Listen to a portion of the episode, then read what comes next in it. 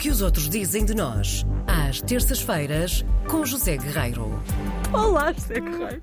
O que é que aconteceu, José Guerreiro? Bom Ser dia! apresentado assim, o melhor, o melhor. Ele O melhor programa de terça-feira. É que ele olhou para mim e disse: Estou a rir e eu não Ai, colocas-me numa posição. É assim, alongamentos pela manhã. Bom dia! Bom dia. Bom dia, bom, Bom dia, bom dia. dia. Bom dia a todos, bom dia aos ouvintes. Já não nos eh, víamos, já não nos Ouvíamos. falávamos há algumas semanas. Muito bem.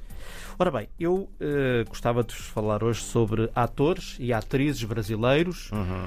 que escolheram Lisboa para viver. São cada vez mais. Eles partem em busca de uma qualidade de vida melhor, evidentemente, porque hum, em boa parte estão insatisfeitos, digamos assim, com o atual enredo político e social do país deles, o Brasil. Eh, não sei qual é a vossa sensação, mas de facto, às vezes, quando olhamos para o Brasil, parece que estamos ali numa novela.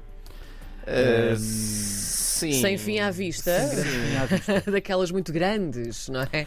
Ah, E, portanto, apesar do gigantesco mercado brasileiro de televisão, cinema e teatro e da reconhecida fama e proveito, digo eu, de ser um dos maiores, se não mesmo o maior produtor de novelas do mundo, nos últimos anos o que se tem verificado é que muitos atores hum, jovens, não, e às vezes não muito jovens, mas ah, jovens sobretudo, homens e mulheres, decidem trocar o Brasil por outros países e muitos por Portugal.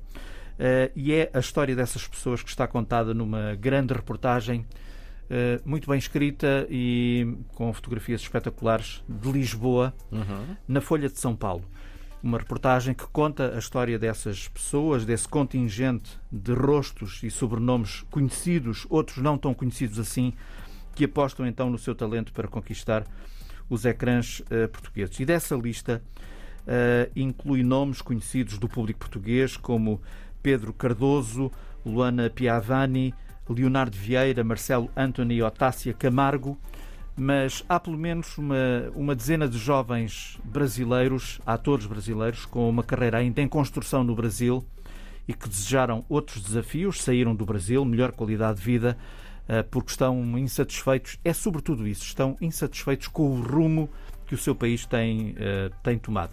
O rumo político, sobretudo. E a reportagem tem várias fotografias, como, como já referi. Por exemplo, a foto da atriz Nina Morena na varanda do seu apartamento em eh, Arroios.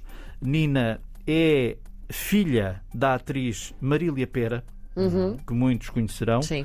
e de um grande escritor e, e- e e- jornalista brasileiro, Nelson Mota, Mota com dois T's, Sim. e eles Tem são, digamos assim, como? Tem de ser dois que ter dois T's. T's. Não, tem mesmo dois T's. Ter. Se se fosse só um T, Nelson. era mesmo. Não é? Nelson Mota, Sim. para segurar bem, não é? Claro. Eh, Nesse caso é Mota.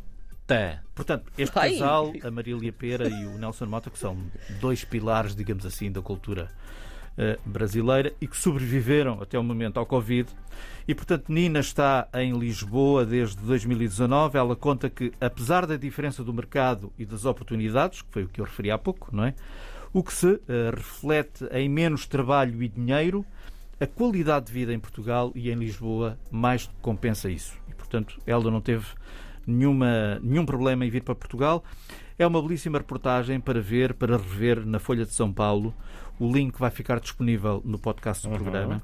Ficará disponível também, porque já não venho aqui há duas semanas, um outro link do New York Times com uma reportagem também muito bonita sobre a vida, que é um pouco isso, a vida do Tiago Rodrigues, o, o autor e encenador eh, português. Eh, ele é o primeiro estrangeiro a ser, o primeiro diretor estrangeiro a ser hum, diretor do, do Festival de Avignon, aquele festival de teatro que toda a gente conhece. Hum, E, portanto, a reportagem chama-se, e ele fala a linguagem do teatro, a, a- a reportagem chama-se assim: Ele fala a linguagem do teatro e muitas outras também.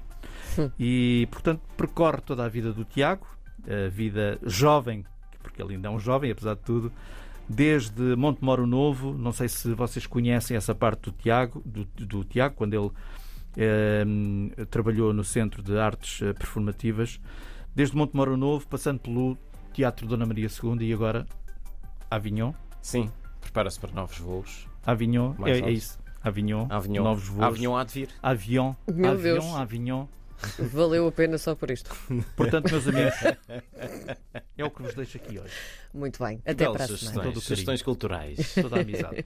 Um para a beijinho. semana. Até para a semana. Beijinho e um abraço. Para a semana.